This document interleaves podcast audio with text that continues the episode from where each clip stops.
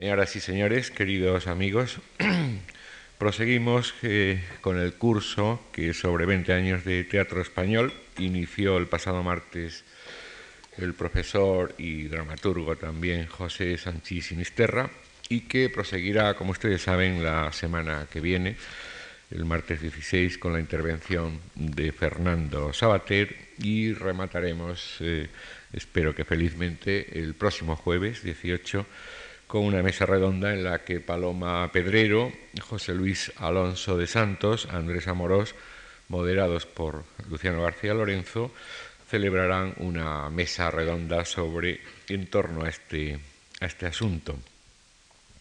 La doble intervención hoy y el próximo jueves del profesor García Lorenzo es, eh, es muy fácil de explicar porque él nos ha ayudado a diseñar este ciclo que hemos organizado, como saben, con motivo de la edición del catálogo de fotografías de nuestra Biblioteca de Teatro Español Contemporáneo y es justo que eh, le hayamos solicitado no solo el Consejo, sino también eh, su propia participación. Y es justo no solo porque nos haya ayudado en esta ocasión, en otras también, sino porque es uno de los mejores especialistas en nuestro teatro, tanto en el teatro clásico como en el teatro contemporáneo. Eh, zamorano, el doctor García Lorenzo es eh, licenciado y doctor en Filosofía y Letras con premio extraordinario de, licenciatura y doctorado por la Universidad Complutense de Madrid. Ha sido profesor de su universidad, también en Montreal, y profesor visitante en eh, algunas eh, universidades de Estados Unidos y de Francia. En la actualidad, el doctor García Lorenzo es profesor de investigación en el Instituto de Filología del Consejo Superior de Investigaciones Científicas y es también asesor literario de la Compañía Nacional de Teatro Clásico. Ha sido miembro del Consejo de Teatro del Ministerio de Cultura y también miembro de la Comisión Científica y de la Junta de Gobierno del Consejo Superior de Investigaciones Científicas.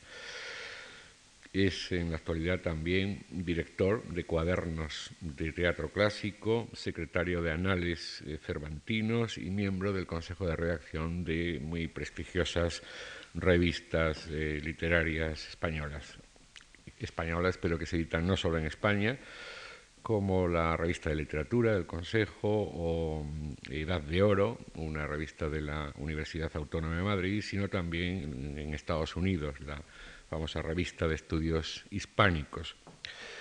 Eh, especialista en teatro español del siglo de oro y también de, de, nuestro, de nuestro, siglo, eh, García Lorenzo ha editado, eh, con amplios prólogos y comentarios, obras de Guillén de Castro, de Cervantes, de Buero Vallejo, de Lauro Olmo, de Galdós, de Juan Valera, de Jacinto Grau, etc. Y entre sus numerosos libros, pues les citaría, por ejemplo, del romancero a Jacinto Grau, el Teatro Guillén de Castro, el Teatro Español Hoy, Misericordia de Galdós, documentos sobre el teatro español contemporáneo, Calderón, uh, las actas del Congreso Internacional sobre Calderón y el Teatro Español del Siglo de Oro como editor, la temporada teatral española 1983-84 en colaboración con María Francisca Vilches, etcétera, etcétera, etcétera. Eh, deseo agradecer de nuevo al profesor García Lorenzo su eh, amistad, sus consejos y su colaboración en nuestras actividades y a todos ustedes el que asistan a ellas. Gracias.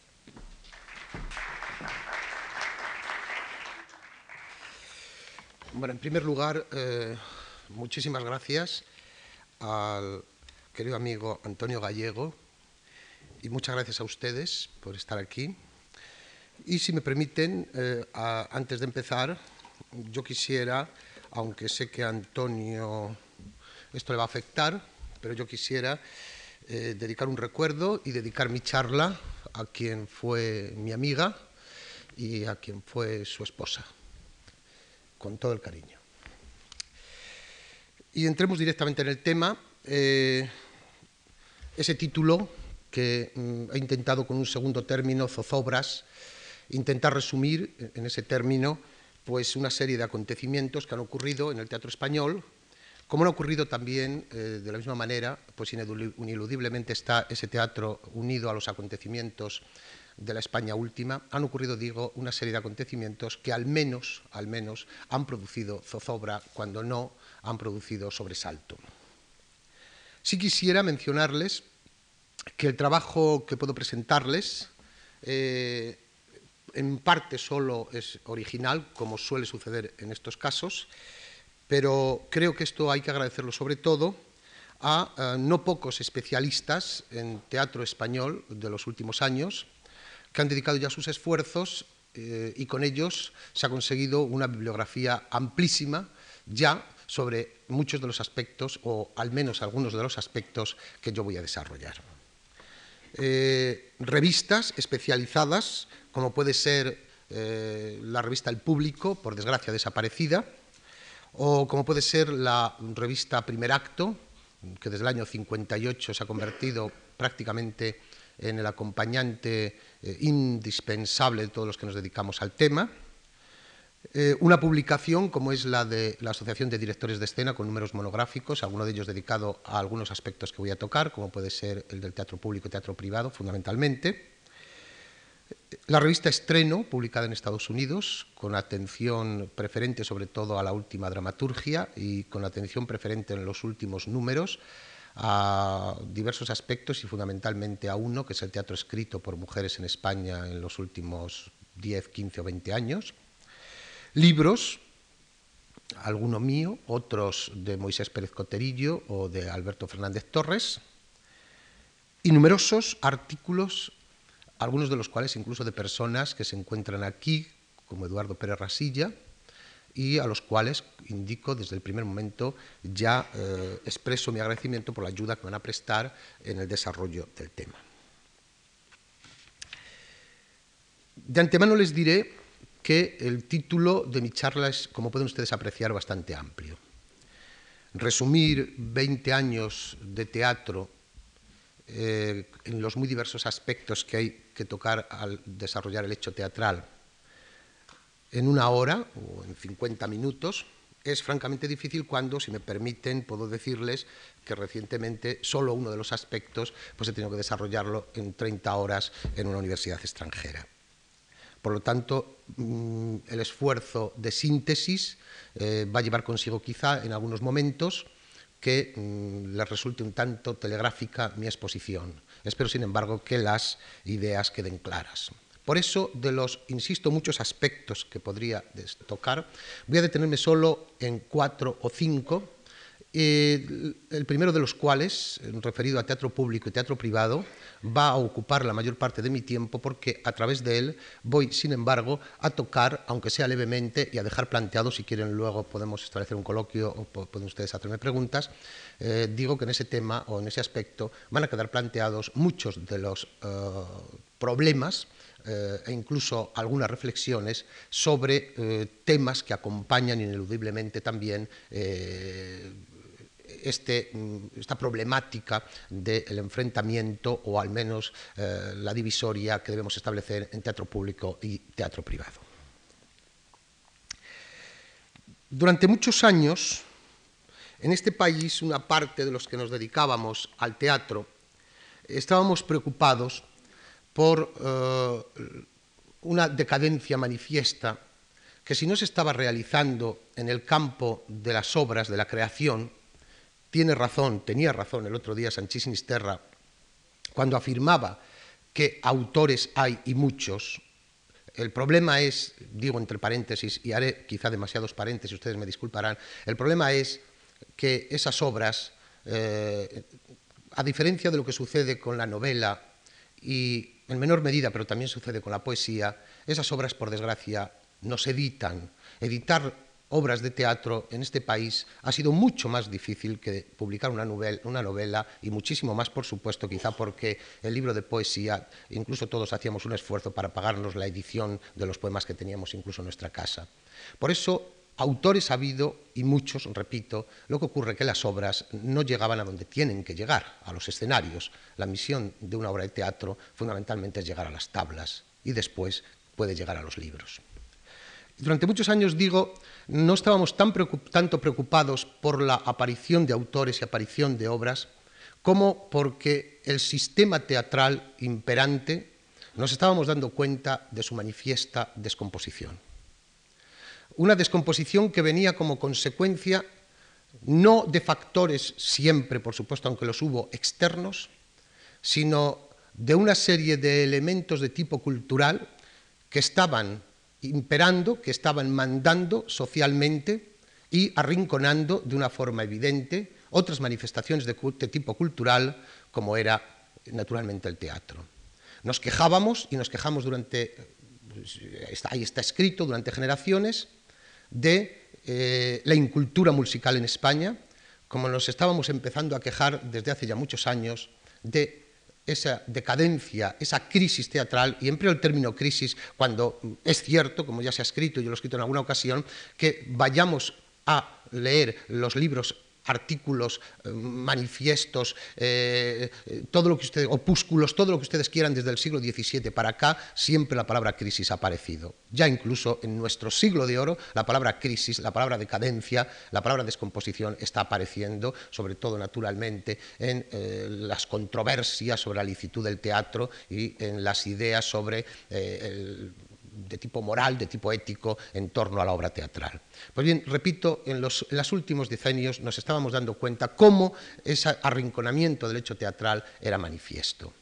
Y clamábamos, sobre todo en lo que se refería naturalmente, y luego me detendré al teatro clásico, clamábamos por algo que podría parecer en principio negativo, ahora reflexionaremos sobre ello, que era la intervención del Estado a través de sus distintas eh, administraciones eh, en ayuda del teatro, como lo estaba haciendo desde hacía ya tiempo en ayuda del arte a través de los museos, o en ayuda de la música a través de la creación y mantenimiento de orquestas sinfónicas, etcétera, etcétera. Esto, como vulgarmente se suele decir, se veía venir y manifiestamente esto a finales de los años 70 se vio de una forma definitiva. Esto hizo, esta preocupación hizo que evidentemente eh, la Administración, el Estado, interviniera eh, para, de alguna manera, eh, fomentar, mantener, conservar el hecho teatral. dando como consecuencia eso que se ha denominado en los últimos 15 años aproximadamente el teatro público, insisto, teatro público siempre frente a teatro privado, y dividiendo las opiniones de las personas, dejo aparte aquellas opiniones interesadas, aquellas opiniones nacidas de motivos políticos y aquellas otras nacidas incluso de la envidia, como se ha escrito, repito palabras simplemente de una publicación de la revista Tablas, publicada recientemente y donde mm, algunas de las personas han hecho ya esta afirmación. Eh, dejo estas opiniones interesadas y me refiero a opiniones de carácter objetivo, donde, eh, por una parte, se ha visto que esta intervención estatal ha sido solo muy parcialmente beneficiosa para el teatro, mientras que eh, otras afirmaciones eh, siguen defendiendo esta intervención e incluso piensan que considerar al teatro como bien público exige proteger y fomentar el hecho teatral. Yo no quisiera darles demasiadas cifras, eh, sobre todo porque luego voy sí a dar algunas que me interesa que retengan ustedes, pero solo les daré una y que me parece significativa. En 1980, en este país había un centro dramático, eh, el que se había creado precisamente la Unión de Centro Democrático y que había dirigido en un principio Adolfo Marsillac en el Teatro María Guerrero, y un teatro municipal que era el Teatro Español dependiendo del Ayuntamiento de Madrid. El presupuesto dedicado por las administraciones a teatro era de 200 millones de pesetas. En 1980 92, que tenemos datos, cito los del 92 porque son datos definitivos, cerrados, los siguientes son datos que pueden bailar un poco. En 1992 había 18 teatros públicos, es decir, centros de producción, eh, en Valencia, en Galicia, en Cataluña, en Extremadura, en Castilla-León, etcétera, etcétera, 18, y el dinero dedicado al teatro en 1992 pasaba por las distintas administraciones de 18.000 millones de pesetas. Como ven ustedes, la diferencia es considerable, es pasar prácticamente de la nada a no nadar en la abundancia, pero sí incluso como honestamente Jaume Melendres, un dramaturgo contemporáneo, ha escrito recientemente eh, en un número de una revista dedicada precisamente a este tema, eh, ha dicho que mm, el Estado en gran parte ha sido generoso con el teatro en los últimos años. En gran parte, por supuesto que luego a la hora de desarrollar el artículo pone las limitaciones consiguientes. Eh, de una manera positiva este hecho de la intervención del Estado, a través, insisto, de las distintas administraciones, ahora les daré un dato que me parece significativo para darnos cuenta de lo que significa la intervención exclusivamente estatal frente a la eh, estatal del gobierno central, me refiero, frente a la intervención de otras administraciones, ha sido, repito, eh, juzgado positivamente eh, en muy distintos aspectos, pero fundamentalmente yo resumiría en cuatro o cinco puntos fundamentales. En primer lugar, eh, el hecho de esta intervención estatal ha posibilitado, a través de los centros de producción, a través de los conciertos, como luego veremos, con compañías privadas, agrupaciones privadas, e incluso a través, en algunos casos, de subvenciones, con un seguimiento de estas subvenciones como Dios manda, por supuesto, y no al albur de dar una subvención y dejar ese espectáculo sin un control, no control de tipo ideológico, sino un control de tipo administrativo lógico por un dinero del contribuyente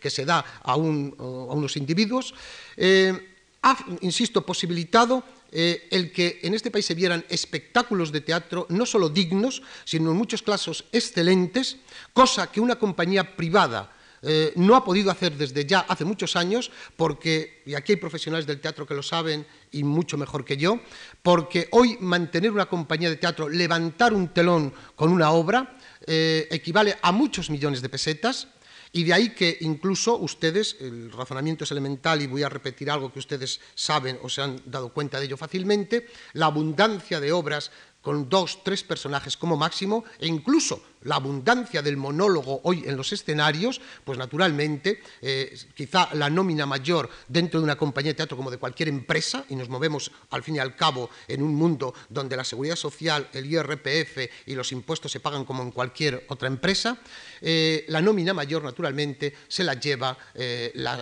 el dinero, el salario de las personas, mucho más, a pesar, luego nos detendremos en ello, que los excesos que puedan haberse hecho y que los ha habido desde el punto de vista escenográfico.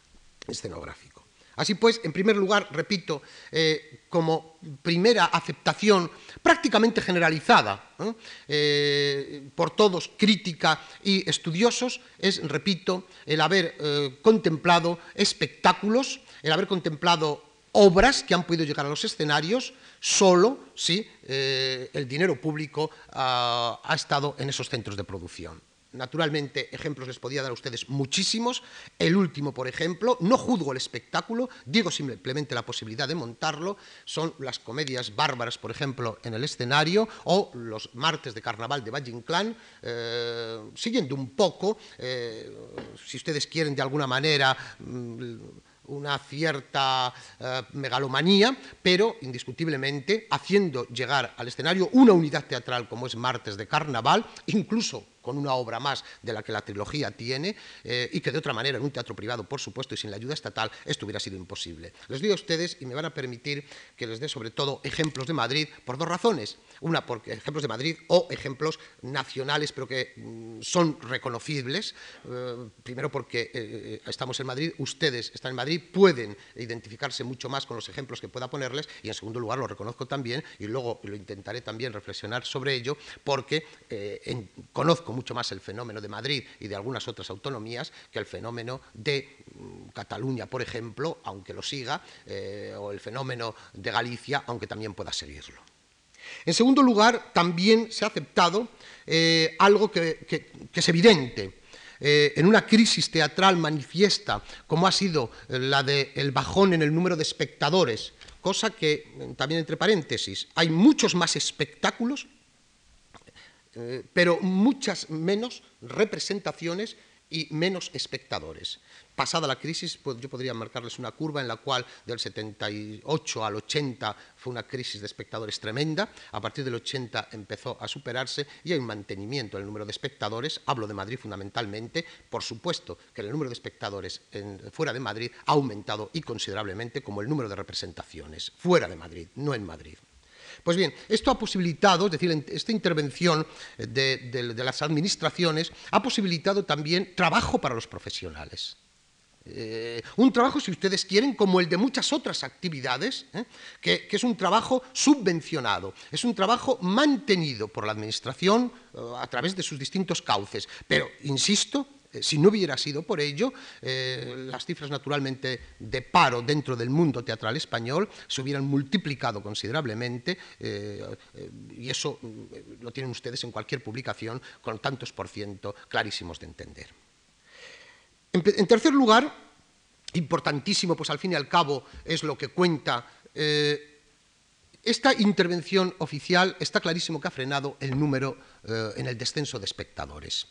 Eh, yo he dicho que se mantiene más o menos, eh, con menos, perdón, con menos eh, representaciones pero y con muchas más obras estrenadas, pero el número de espectadores se ha repartido en más espectáculos, evidentemente, y se mantiene por lo menos hasta las cifras de 1994 que, que tenemos.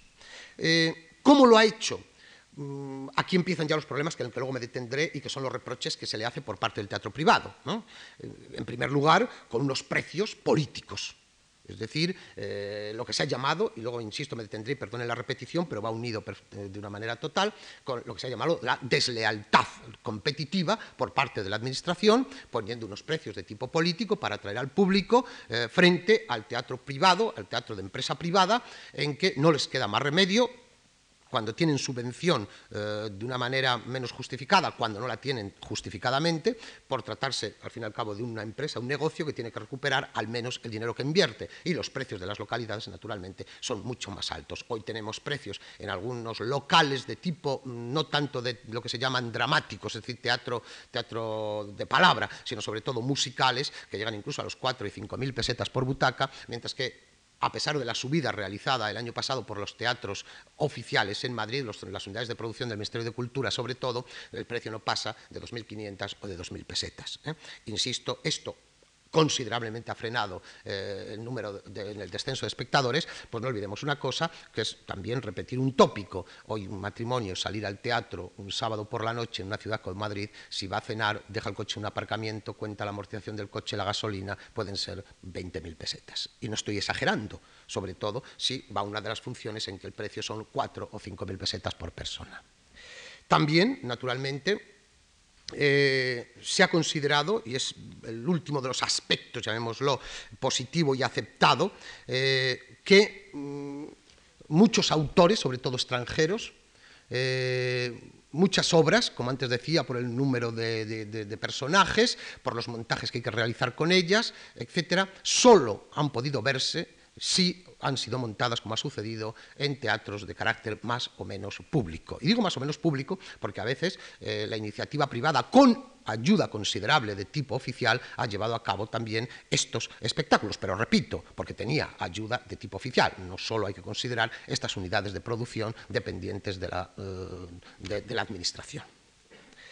Las críticas, sin embargo, y aquí me voy a detener un poco más, no porque yo me identifique más con las críticas que con lo positivo, sino simplemente porque creo que de alguna manera lo que hay que hacer es no gozar con lo positivo, sino intentar reflexionar y corregir sobre lo negativo. ¿eh? Y yo no sé si ustedes estarán de acuerdo, pero es evidente que hay una serie de elementos de tipo negativo que ha llevado implícita eh, ese protagonismo de eh, las administraciones a la hora de acercarse al teatro, como ha sucedido también ¿eh? con otras manifestaciones. Eh, leyendo eh, trabajos para la preparación de, esta charla, hay uno mm, con toda la razón que comienza irónicamente, pero de una forma también muy acertada, ofreciendo, dado que muchas veces la crítica proviene de la prensa, periódicos, revistas, etcétera, eh, esa crítica a la subvención, esa crítica al sistema eh, actual, etcétera, etcétera, en una palabra, esa crítica a la intervención del Estado, con todo lo que lleva consigo de carga ideológica, en la cual no entro, que quede claro, pero hay una carga ideológica patente. Mm, insisto en este artículo, este artículo comienza ofreciendo las cifras que es un artículo un poco viejo, pero da igual, es un artículo, parece, de 1990, ofreciendo las cifras que en 1987 u 88, de igual también, eh, aunque hablemos de millones, eh, recibió la prensa en España en aquel año que fueron 2.500 millones de pesetas, ¿eh? Eh, los que recibieron la, prensa escrita ¿eh? como ayuda directa o indirecta, exención, ayuda de papel, etcétera, etcétera. Es decir, que no nos engañemos, hoy el cine está subvencionado, el teatro está subvencionado, la música está subvencionada y la prensa, directa o indirectamente, está también subvencionada. Pues bien, la crítica, la crítica ha venido por dos caminos. Una crítica de tipo mm, estructural, es decir, una crítica que se refiere sobre todo al establecimiento y al funcionamiento de las unidades de producción dependientes de las administraciones o de, si no de las unidades de producción directamente, de compañías dependiendo más o menos de las distintas administraciones. Eh, centros dramáticos, regionales, eh, con perdón de la palabra regional, porque algunos de ellos no la aceptan, o eh, compañías dependientes directamente de comunidades, ayuntamientos, etcétera, etcétera. ¿Cuáles son estas críticas? Pues la primera de ellas ha sido una falta de transparencia en la gestión de los medios que tienen. Medios, por otra parte, es cierto, en algunas ocasiones, eh, numerosos desde el punto de vista de personal, desde el punto de vista de infraestructura y generosos desde el punto de vista económico. Esta falta de transparencia esta crítica a la falta de transparencia, de transparencia, de todas maneras, a mí me parece que habría que matizarla. Alguien dijo en una ocasión, y tenía razón, defendiéndose en un lugar donde se hablaba también de este tema, que ahí están los presupuestos generales del Estado, ahí están los presupuestos de las distintas autonomías, ahí están los presupuestos de los distintos ayuntamientos y ahí están también las justificaciones de los gastos eh, como organismos públicos. Es cierto, bien es verdad que tampoco podemos eh, estar mirando el tribunal, y yendo al Tribunal de Cuentas, es cierto que en ocasiones esa falta de transparencia se ha manifestado, pero yo creo que la crítica es verdad que en muchas ocasiones ha sido realmente interesada. Se ha hablado incluso de despilfarro, se pone siempre como ejemplo el 92. Eh, es cierto también que en ocasiones la abundancia de medios no ha ido en consonancia con la calidad de los espectáculos que se ha llevado a escena. Es cierto también que esa, vamos a aceptar el término despilfarro, aunque yo creo que se ha generalizado también en muchas ocasiones, algo que hemos podido apreciar eh, bien invertido en otras. Eh, pero mm, ese despilfarro me van a permitir ustedes que lo matice también con esas cifras que yo les, me gustaría que a ustedes les quedara porque me parecen importantes. Eh, el Ministerio, mm, yo decía antes que los presupuestos últimos más o menos que conocemos giran como ayuda al teatro entre 18 y 20 mil millones de pesetas. Eh, pues bien, el presupuesto que, o sea, la crítica mayor de despilfarro que generalmente se viene haciendo es mm, sobre todo y ante todo al Ministerio de Cultura a través del organismo que lo gestiona, que es el Instituto Nacional de las Artes Escénicas, y de la música. Vamos a dejar la música, también les daré una cifra y perdonen ustedes un poco que amontone las afirmaciones, pero creo que son importantes. Eh, los presupuestos eh, del Instituto Nacional de las Artes Escénicas y de la Música están repartidos de tal manera que solo entre el 20 y el 25% del presupuesto va al teatro y el resto va a música. Mm, no entro en este campo, por supuesto, ahora. ¿eh?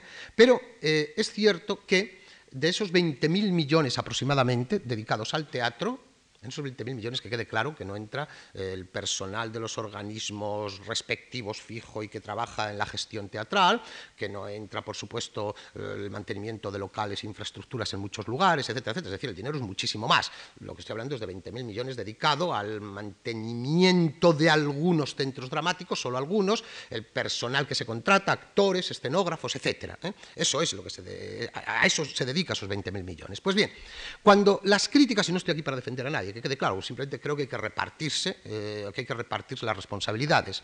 Eh, cuando se habla, por ejemplo, del dinero que el Ministerio de Cultura despilfarra, sí quisiera señalar que el presupuesto para teatro por parte del Ministerio de Cultura en los últimos años ha sido en torno, porque está detenido, el presupuesto incluso ha descendido, en torno a los 2.500 millones de pesetas, frente, repito, a los 20.000 que hay dedicados al teatro. Es decir, que 18.000 millones, 17.500 millones, están administrados, repartidos, subvencionados, etcétera, etcétera, en el resto de España por parte de gobiernos autonómicos, por parte de ayuntamientos, por parte de otros organismos. Solo, insisto, 2.000 500 millones por parte del Ministerio de Cultura. El Ministerio de Cultura con unas unidades de producción, con una representación que tiene que hacer institucional en el extranjero, con las subvenciones de las que luego hablaré, etcétera, etcétera. Bien, es verdad que cuando eh, la crítica por parte en el mundo teatral de la iniciativa privada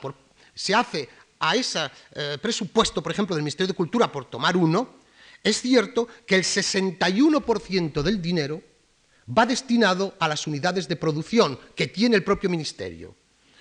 Compañía Nacional de Teatro Clásico, Centro Dramático Nacional, Centro de Nuevas Tendencias Escénicas. 61%. Mientras que solo el 18% va dedicado de una manera directa a la subvención a compañías privadas. Cifras concretas correspondientes a hace dos años. 1.800 millones para mantener las compañías llamémoslas oficiales, para entendernos, de teatro público, 542 millones solamente como subvención al teatro privado. Eso es cierto, pero repito, tómense las cifras en su globalidad, analicemos los 20.000 millones y no solo, naturalmente, los 2.500. Más aún, cuando se habla de despilfarro, estamos hablando de 2.500 millones eh, no sé si bien o mal gastados, cada uno juzgue por los espectáculos que, presencia, por parte del Ministerio de Cultura como organismo central de la Administración. El presupuesto del Centro Andaluz de Teatro en el año 91, temporada 91-92, ¿eh? fue de 2.000 millones de pesetas. Es decir, que muchas autonomías, su presupuesto dedicado al teatro es tan alto como el del propio Ministerio de Cultura. Y les diría una afirmación ya para acabar, sin ánimo naturalmente de enfrentamiento. El presupuesto de la Generalitat catalana en 1991 era ya el mismo que tuvo en el 94 el Instituto Nacional de las Artes Escénicas y de la Música. Es decir, que Cataluña dedica, por suerte, por supuesto, dedicó en 1991 al teatro lo que el Ministerio de Cultura dedicó en 1994 una tercera crítica que se ha hecho, y no voy a entrar porque la mayoría de ustedes quizás estuvieron aquí el otro día y Sanchís Sinisterra se detuvo abundantemente de ello, es que ha habido una preocupación, sobre todo por parte de las unidades de producción, y no pensemos solo en Madrid, por favor, piensen ustedes en Galicia, en Cataluña, en Castilla-León, en Andalucía, en el Centro Dramático de Extremadura que existió durante bastantes años, y con algunos aciertos indudables, pero también muy criticado en otros, eh, insisto, globalicen ustedes y no nos quedemos solo en Madrid en este aspecto, eh, que como consecuencia de estos medios que se tenían, medios de tipo tecnológico en los teatros, dinero para poder contratar actores, eh, dinero para poder presentar obras de lucimiento, con elencos amplios, etcétera, etcétera, se han hecho más espectáculos como decía el otro día eh, Sanchís Sinisterra, y esto es evidente, se han hecho más espectáculos con una escenografía que impresione al espectador que no detenerse en una continuidad de un teatro basado, entre otros signos, entre otros, también en la palabra. por eso, cuando yo hablé con Sánchez Sinisterra, lo que le pedí es que nos hablara del retorno del texto dramático, porque quizá esas críticas que se han venido haciendo de una manera continuada han conducido a que hoy efectivamente, y yo intentaré luego hablar de esto un poco, estemos volviendo a una preocupación por el texto y olvidándonos quizá que no solo con dinero se puede hacer buen teatro. Crítica también y que ha sido motivo naturalmente eh, de reflexión, yo creo que por parte de los teatros públicos, eh, ha sido el de quitar las obras de cartel incluso cuando todavía tienen un éxito cara al público. Es decir, lo llevo más lejos, hacer una afirmación de carácter más general. Como no importa que se pierda dinero, cambiemos el espectáculo y hagamos otro cuando nos parezca oportuno. Eso está en la línea de la crítica que antes les decía a ustedes del precio de las localidades, precio político naturalmente, de llenar o no llenar el teatro, es decir, el número de espectadores da igual si son muchos o son pocos, al fin y al cabo la empresa privada sí tiene que preocuparse, como digo, de recoger ese dinero, la empresa pública no. Creo que esto, insisto, puede que en algunos momentos haya sido verdad, puede que en algunos momentos incluso, y se han puesto ejemplos patentes, como un teatro que quitó todas sus butacas del patio de butacas y la gente solamente lo veía desde los palcos que quedaron libres, eh, porque el espectáculo se hacía no en el escenario, sino en el patio de butacas, por lo tanto fueron 600 plazas menos que se podían haber ocupado. Se pone este, insisto, cuando yo creo que artísticamente esto fue un éxito, pero por supuesto desde un punto de vista, eh, llamémoslo de gestión económica, sí que es discutible. Porque la crítica en esto también ha sido manifiesta, no voy a detenerme en esto porque creo que es evidente. Sí me interesa, sin embargo, dos cosas en esa crítica que me parece que, eh, y sobre ello he escrito en alguna ocasión, me parece que sí deben mencionarse e incluso que sí eh, debe también eh, discutirse abundantemente porque ya no son mm, aspectos de circunstancias inmediatas, concretas, sobre funcionamiento, sobre estructura, etcétera, sino que corresponden a toda una política teatral y eh, pagando las consecuencias, posiblemente las estemos pagando en parte hoy y las pagaremos en el futuro. Ha sido una falta de programación de política teatral que no ha llevado a una sistematización a medio o a largo plazo de los recursos y de las posibilidades que se tenían, es decir, saber qué se quería, cómo se podía hacerlo, pero mirando hacia el futuro. Es lo que en muchas ocasiones han denominado los fuegos artificiales, rentabilidad inmediata, eh, el, el, placer, se emplea otra palabra, pero por respeto hacia ustedes no la empleo, el placer del político, etcétera, etcétera. Es decir, no mm, mirar eh, hacia un nuevo, y así es, y hay que aceptarlo, un nuevo funcionamiento del hecho teatral con vistas a un futuro, insisto, a medio largo plazo, sino detenerse en acontecimientos de tipo inmediato que puedan rentabilizar a corto plazo esa, eh, esa subvención, esa ayuda o esa producción que directamente realiza un centro dramático regional, nacional o local. Primer aspecto. Segundo, que también ha sido una crítica manifiesta y alguna de las personas que está aquí incluso ha escrito sobre ello y hemos discutido sobre ello en un curso reciente. Eh, la poca preocupación por autores españoles vivos y sobre todo autores españoles jóvenes. Bueno, yo creo que aquí hay que distinguir, eh, al hacer esta afirmación, eh, las dos partes que yo eh, he intentado desde el primer momento al exponerla ya hacer. Una cosa es autores españoles vivos y otra cosa son los autores jóvenes. Cuando hablo de autores jóvenes, no estoy hablando de autores, naturalmente, como se ha dicho en alguna ocasión, seguíamos hablando de los autores realistas. Eh, cuento siempre la anécdota que me ocurrió estando en una mesa con una persona que presenta eh, a, uno de los que iba a hablar, que era, en una palabra, José María Rodríguez Méndez, y era un ciclo, aquel que estábamos realizando, de eh, nuevo teatro español. ¿Eh? Eh, bueno, eh, Rodríguez Méndez intervino con mucha ironía, como él la tiene, su primera intervención fue para decir que se jubilaba ese año. Es decir, que mm, al menos, no sé si se jubilaba a los 65 a los 70, creo que entonces, estoy hablando de hace 10 o 12 años en el Teatro Español, creo que Rodríguez Méndez en aquel momento debía tener 70, porque entonces creo que todavía se podía uno jubilar esa edad. ¿Eh? Es decir, que hablo de autores jóvenes, hablo de autores de 30, 40 años, naturalmente. ¿eh? No estoy hablando de esa generación realista que todavía para algunos eh, sigue siendo, naturalmente, una generación muy representativa, pero como el estigma que todos llevamos por no haber llegado a los escenarios. Oh, eso es cierto que los autores jóvenes no han llegado. Y quizá eh, esas unidades de producción, esas compañías, eh, esa preocupación, una palabra, del teatro público no ha sido tanto por esos autores jóvenes con verdaderas excepciones que los mismos autores reconocen. Y hay que rendir un homenaje a pesar de las críticas recibidas, a pesar de que muchas veces haya visto solo en los espectáculos Bien es verdad que ni eh, donde estaba la sala, ni a veces las circunstancias de otro tipo le favorecían, pero hay que rendir homenaje a la labor realizada, por ejemplo, por Guillermo Eras en el Centro de Nuevas Tendencias Escénicas, por Sanchís Sinisterra en la Sala Beque de Barcelona y otros, Elena Pimenta a través de UR, es decir, personas vocacionales hacia el teatro y que han intentado de alguna manera dar paso e incluso enseñar a escribir teatro, como Sanchís Sinisterra lo ha hecho y como eh, Guillermo Eras lo ha hecho también, escribir teatro textualmente y escribir teatro escénicamente también. Pues bien, es verdad que los autores españoles más jóvenes no han llegado como deberían a los escenarios. Se habla incluso de que no tenemos un nuevo teatro español con autores de 30 o 40 años. ¿eh? Pero sí es cierto, y las estadísticas están ahí, que autores españoles vivos sí han llegado a los escenarios. ¿eh?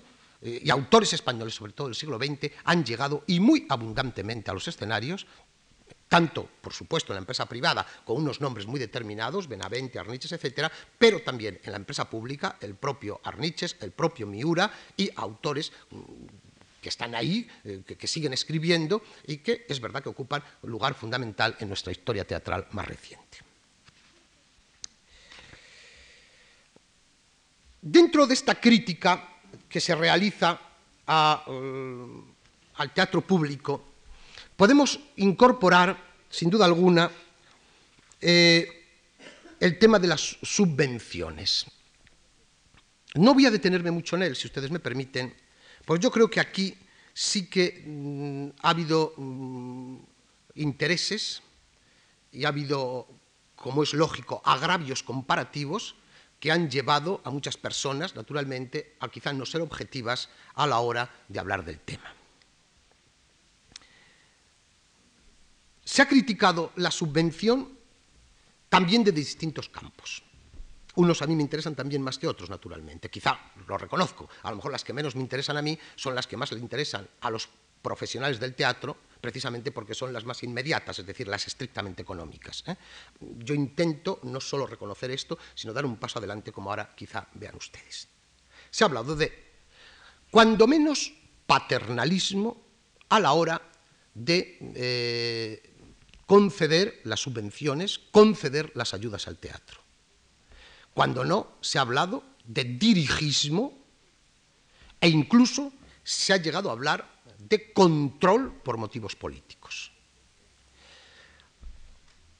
El tema, yo les puedo asegurar a ustedes que es en algunos aspectos muy dificultoso, porque las fronteras a la hora de dilucidar afirmaciones como las que se realizan en algunas autonomías respecto a la defensa de su lengua y de su cultura y la justicia o la injusticia de la subvención y de la ayuda. Es una frontera muy difícil en ocasiones ahí a veces eh, son muy difíciles naturalmente y son muy emocionales. Ahora mismo todavía creo que hay una dosis grande eh, de tipo emocional a la hora de juzgar todos estos aspectos.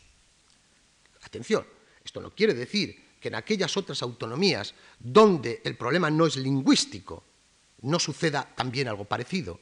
Y se ha llegado, y yo creo que por suerte se ha corregido en, en gran parte últimamente, a un localismo que yo llamaría incluso cierto paletismo en muchos lugares a la hora de exigir unas obras determinadas, unas puestas en escena determinadas, unas preocupaciones determinadas para recibir la ayuda económica correspondiente. En una palabra, mirarse demasiado el, ombligo local, provincial o regional, ¿eh?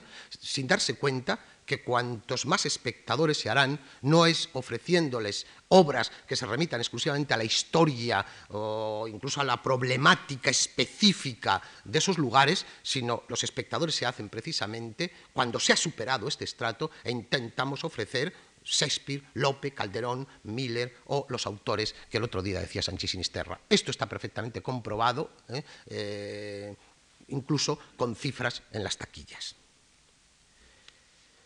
se ha criticado la subvención también porque no ha logrado, esto es un aspecto muy específico en lo que no me voy a detener, pero como hay profesionales aquí del teatro, sí quiero evidentemente eh, que sepan que no lo olvido porque me parece fundamental.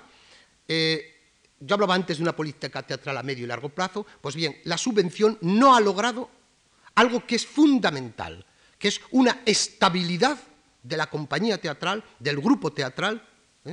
La subvención generalmente ha sido específica para unos montajes determinados, incluso con compañías teatrales inexistentes, compañías que se han formado para un espectáculo X, esto ha sucedido sobre todo con el teatro clásico, se han formado compañías para ir al Festival de Almagro, representar luego donde se puede eh, otras, cuantas, eh, otras cuantas funciones, intentar de alguna manera llegar a ese límite mínimo de representaciones que exigen la Administración para poder recibir la subvención, ¿eh? y punto. Es decir, no se ha hecho a excepción naturalmente de las unidades de producción, de la Compañía Nacional de Teatro Clásico, etcétera, o los centros dramáticos, no se ha hecho, repito, se intentó con la concertación con algunas compañías, pero no se ha logrado, repito, una política teatral en ese sentido que dé estabilidad profesional y que dé estabilidad artística incluso hacia el futuro. Es cierto. Y por último, se ha hablado de incluso eh, una eh, política teatral eh, de tipo, como he dicho antes, de control por motivos políticos sobre todo, mm, pues si ustedes escuchan evidentemente a, uh, a Els Joglars, por no citar ejemplos mm, que tengamos más cercanos, eh, si ustedes escuchan a los componentes del, del Joglars, bueno, no hace falta que les escuchen, es suficiente que vean sus espectáculos y que vean al presidente de su gobierno, al presidente de la Generalitat en escena, para darnos cuenta de eh, cómo els Joglars han reaccionado de una manera determinada porque evidentemente se sienten discriminados ¿eh? a la hora de recibir, se sintieron discriminados a la hora de recibir la ayuda de sus propias autoridades del lugar donde residen. Y ustedes me preguntarán, ¿y del teatro privado, del teatro de empresa privada, qué pasa con él? Es decir, la segunda parte de mi, eh, de mi afirmación con la que comencé la charla. Bueno, el, el teatro privado prácticamente hoy en España es, eh, no digo inexistente, evidentemente, el teatro de compañía privada, porque existen todavía, como ahora diré, tres tipos de, tres tipos de, de industria, llamémoslo. ¿eh? Pero mm, las afirmaciones que ustedes pueden encontrar a la hora de hablar del tema es el 90%, repito palabras textuales y de una persona que lo ha hecho con números, el 90% del teatro hoy en España es un teatro subvencionado y mantenido directa indirectamente por parte de las administraciones. ¿eh? Eh, hay quien no llega al 90%, pero tampoco, evidentemente, mmm, las cifras eh, son mucho menores de esta. Eh, frases como naufragio empresarial, con ella casi se abre uno de los pocos libros que tenemos dedicados globalmente al tema que nos ocupa, vamos, al tema del teatro español hoy en general, y que se dedica en gran parte con cuadros, cifras y un amplio prólogo a hablar de esto. Habla de naufragio empresarial desde hace 14, 15 años y sobre todo desde eh, que ha habido dinero para el teatro, que reconozcámoslo, habrá sido una política, yo no, pretendo defender a nadie, ni pretendo justificar nada, simplemente digo que de 200 millones en 1980 se pasó a 2.000 millones en 1982, llegando a 20.000 millones, repito, últimamente. No digo más que eso, y no estoy defendiendo, atención, eh, a ningún gobierno, ningún partido, porque esos 20.000 millones hay que repartirlos entre gobiernos de derechas, gobiernos considerados de izquierdas o gobiernos de centro. Galicia eh, ha, tenido un gobierno de derechas o considerado tradicionalmente de derechas y ha dedicado dinero. Eh, Cataluña, considerado quizá un gobierno de centro, ha dedicado dinero. El Partido Socialista en el gobierno desde 1983 ha dedicado mucho dinero. Por lo tanto, la culpa, la responsabilidad, como los aciertos, repartidos naturalmente. Pero, repito, este naufragio empresarial, eh, esta mm, competencia desleal de la que han hablado el mundo de la empresa privada, ¿Es cierta? ¿Podemos hablar hoy de un mundo realmente de empresa privada en el teatro? Yo diría, fíjense ustedes, que dejando aparte eh, ciertos empresarios de sala, es decir, aquellos que tienen un, una sala de teatro y mmm, contratan o llegan a un acuerdo con una compañía para representar allí. Aquí está Manuel Galeana, que sabe perfectamente lo que esto significa, ir a un caché de 50% de la taquilla, o el empresario de sala que dice, bueno, yo esta cantidad y a partir de aquí lo repartimos, etc. Es decir, hay distintas fórmulas. ¿eh? Dejando aparte esos empresarios de sala, muy pocos que existen, y la mayoría, o muchos de ellos dedicados sobre todo a teatro musical, etcétera, porque naturalmente ahí la rentabilidad es mayor, por si se me olvida. Un dato eh, que tengo recogido y por lo tanto certifico de ello. La diferencia entre la recaudación de una persona como Lina Morgan y un espectáculo de texto es de 1 a 4. Es decir, en una temporada teatral, creo recordar, discúlpenme si me equivoco de año, no sé si es 90 o 91, eh, los chivatos, como se dicen, de las taquillas nos dicen que fueron cerca de 500 millones de pesetas los recaudados por un espectáculo de Lina Morgan, mientras que fueron poco más de 100 millones los que recaudó, creo recordar, creo recordar que fue La venganza de la Petra, ¿eh? Eh, un espectáculo de texto. Es decir, la diferencia de 1 a 4, de 1 a 5. Pues bien, este mundo de empresa privada, repito, por medio del, del, empresario de sala, por medio de una compañía que se forma generalmente en torno a un director o a un actor muy conocido, Miguel Narros, su propia empresa ahora con la discreta enamorada, por poner un ejemplo cercano, ¿eh? Eh, el propio Malgariana, que lo tenemos aquí, que forma en torno a él una compañía para montar un espectáculo. Esto cuenta con unas dificultades como empresa privada extraordinaria si no cuenta, repito, con la ayuda oficial de distintas maneras. Una ayuda oficial que puede venir como concertación con la compañía o con la sala, una ayuda inmediata de subvención hacia el espectáculo que están montando, hacia la gira que están realizando por España, a veces por el extranjero, no nos hagamos ilusiones. El dinero dedicado, tengo la misma ficha que antes les di, el dinero dedicado en 1991 por el Ministerio de Cultura para giras de compañías en el extranjero fue de 48 millones de pesetas. Bien es verdad, bien es verdad que eh, yo eh, he participado en alguna de estas eh, giras y el dinero pues hay que buscarlo en el Ministerio de Asuntos Exteriores o, que ayude Telefónica o que ayude otro ministerio. con estos 48 millones comprenderán ustedes que van dos grupos de aficionados, recorren los college y universidades americanas y se han gastado prácticamente los 48 millones. Bueno, ¿qué más quisieran ellos que tener 48 millones? Sino dos, media docena o diez grupos de aficionados. Esta competencia desleal de que habla la empresa privada, sin embargo, yo diría que ha tenido una serie de excepciones con una serie de compañías que dejo caer, dejo simplemente caer, una serie de compañías o de grupos que fueron los de mayores dificultades quizá hace 25 años y que sin embargo han sabido elegir un camino adecuado en la actualidad.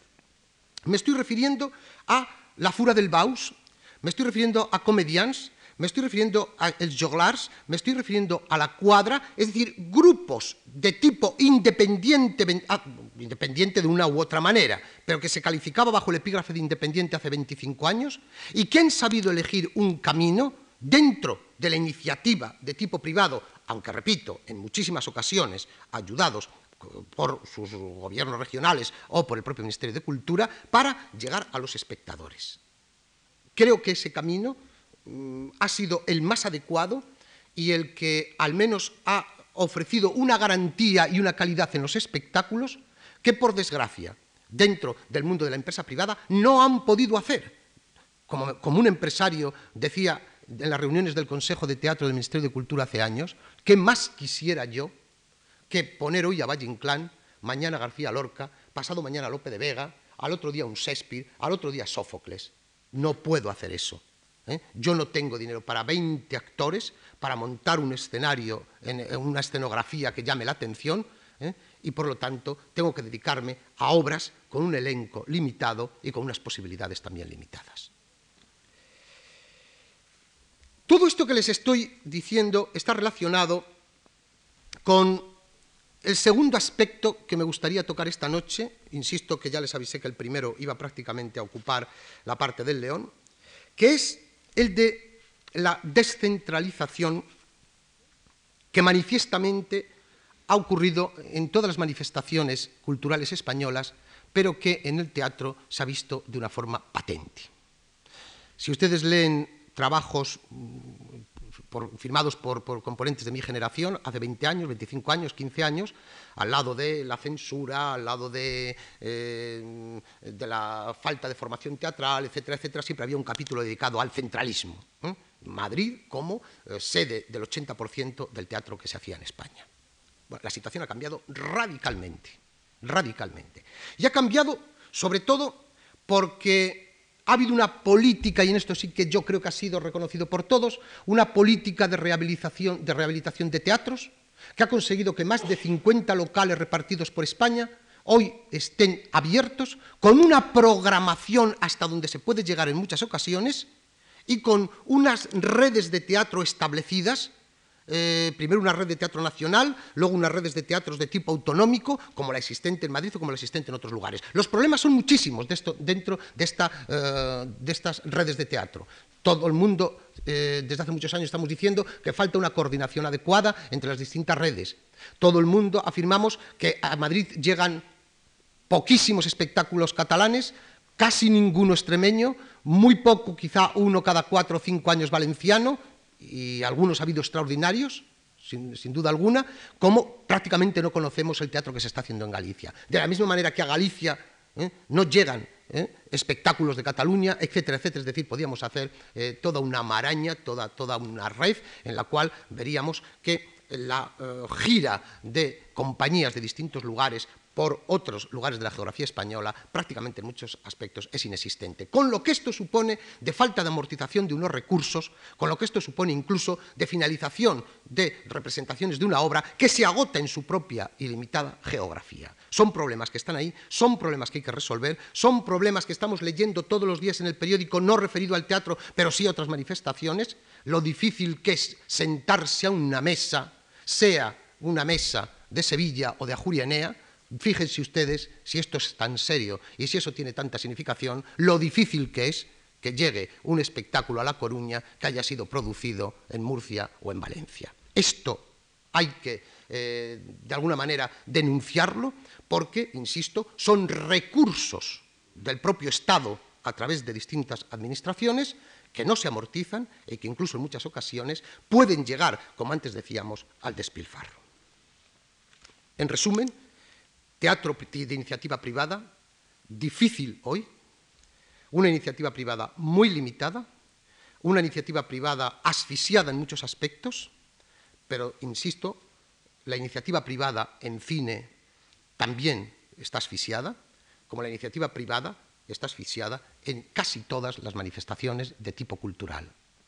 Y perdonen ustedes que sin caer en la demagogia les recuerde unos acontecimientos que los tienen ustedes ahí, los leen en el periódico. Estamos hablando de millones de pesetas, estamos hablando de teatro, de cine, pero no olvidemos una cosa, los endeudamientos de los clubes de fútbol hoy dejan, por supuesto, en la cuneta los endeudamientos que puede haber a la hora de analizar el hecho teatral o el hecho cinematográfico.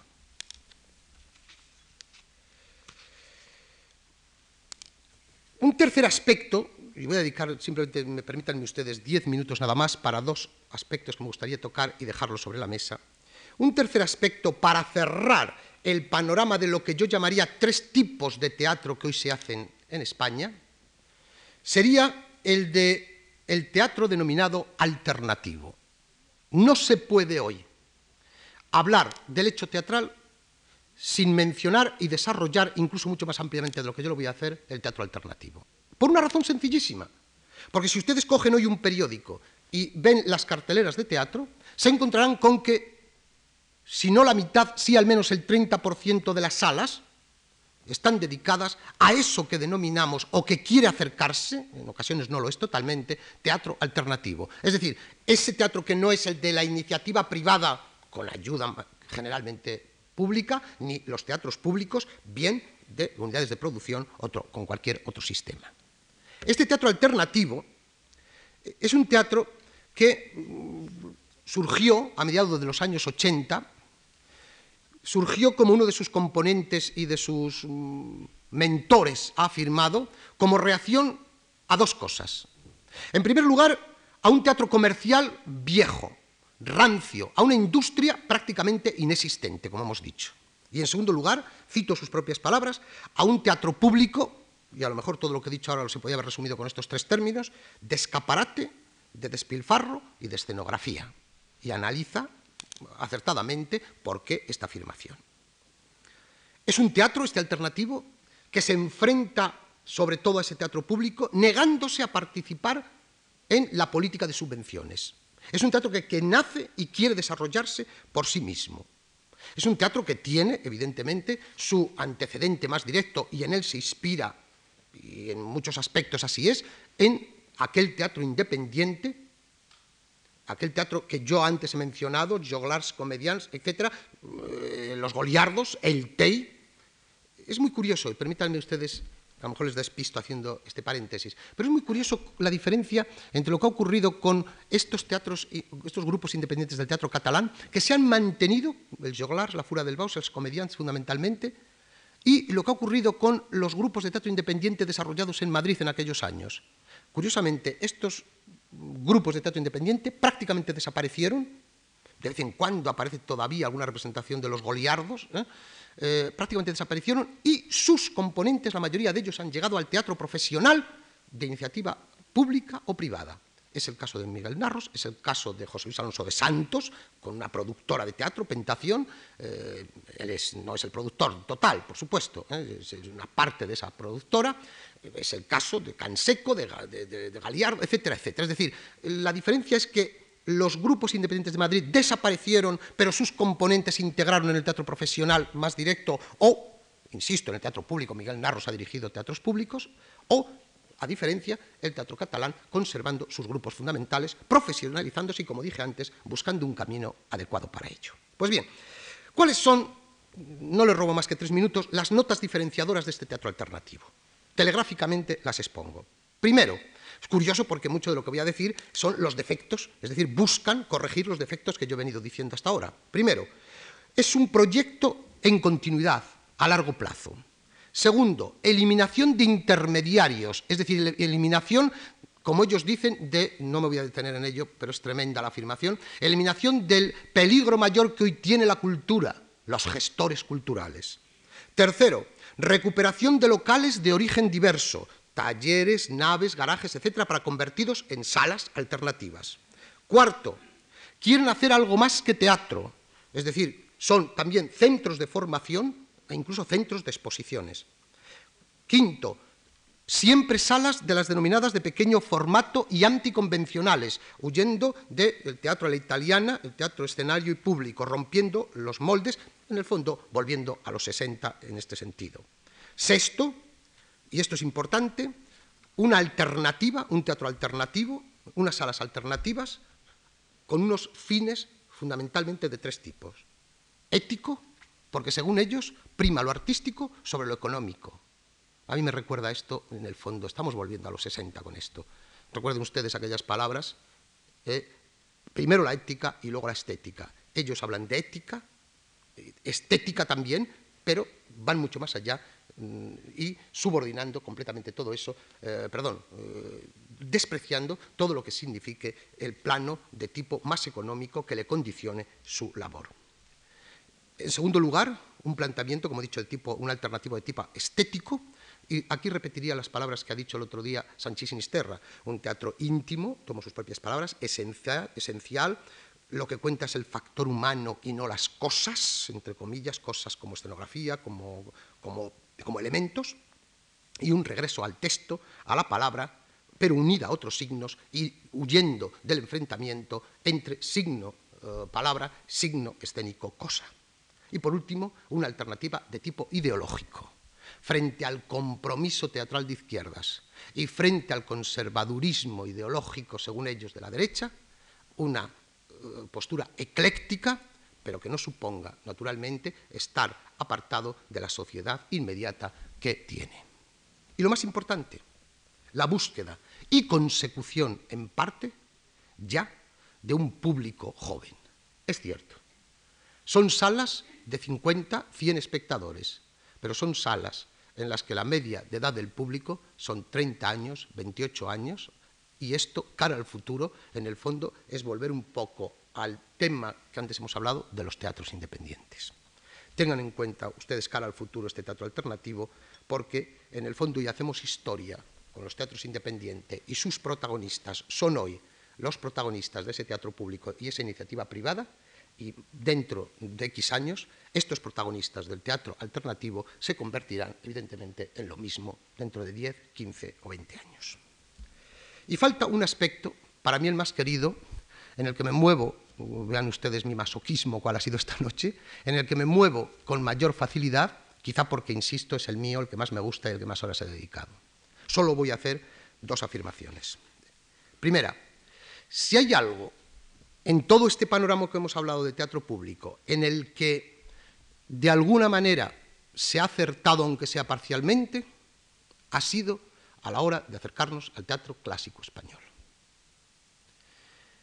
Las cifras del Ministerio de Cultura por medio de sus subvenciones dedicadas a ayudas al montaje de obras clásicas hace cuatro años, cifras que yo manejé y por eso se las cito, era un 8,4% del dinero. El resto iba dedicado a obras extranjeras, de autores españoles y extranjeros contemporáneos, o del 19 o del 18. Teatro clásico, el 8%. Permítanme que le dé una cifra comparativa. En las dos últimas, perdón, en las temporadas 92-93 y 93-94, vayan ustedes a las estadísticas ofrecidas por Moisés Pérez Coterillo, no sospechoso de parcialidad, por supuesto, en esto, las cifras que ofrece son que durante esas dos temporadas, dejando aparte Los Miserables y dejando aparte dos obras de carácter musical, el índice de ocupación de un teatro, en tercer lugar lo dio, pero el primero de teatro de texto, el teatro de la comedia, con la Compañía Nacional de Teatro Clásico y algunas obras que llegan aparte de la Compañía Nacional de Teatro Clásico, como ha ocurrido con el Teatro de Jura, con Voltaire, con el Cadio de Voltaire este año. Eso en cuanto a índice de ocupación. Es muy significativo. Estas cifras se las doy porque las sé de memoria. El índice de ocupación de los miserables sobre la sala, evidentemente no hay comparación posible. La sala tendrá 1.500 localidades, claro está, fue de un 64%. El índice de ocupación del Teatro de la Comedia fue de un 61,5%. Las cifras que le siguen son a veces incluso de, de un 18% de ocupación. Tremendo. En cuanto al número de espectadores, la obra que más tuvo fue Los Miserables, naturalmente, creo recordar que eran 252.000 espectadores.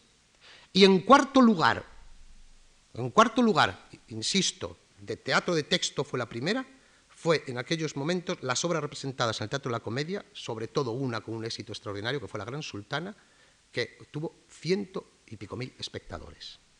No La Gran Sultana solo, Digo, la Gran Sultana, hablo de teatros, de locales, no hablo solo de obras. ¿eh? En el caso de Los Miserables, por supuesto, se mantuvo dos o tres años allí.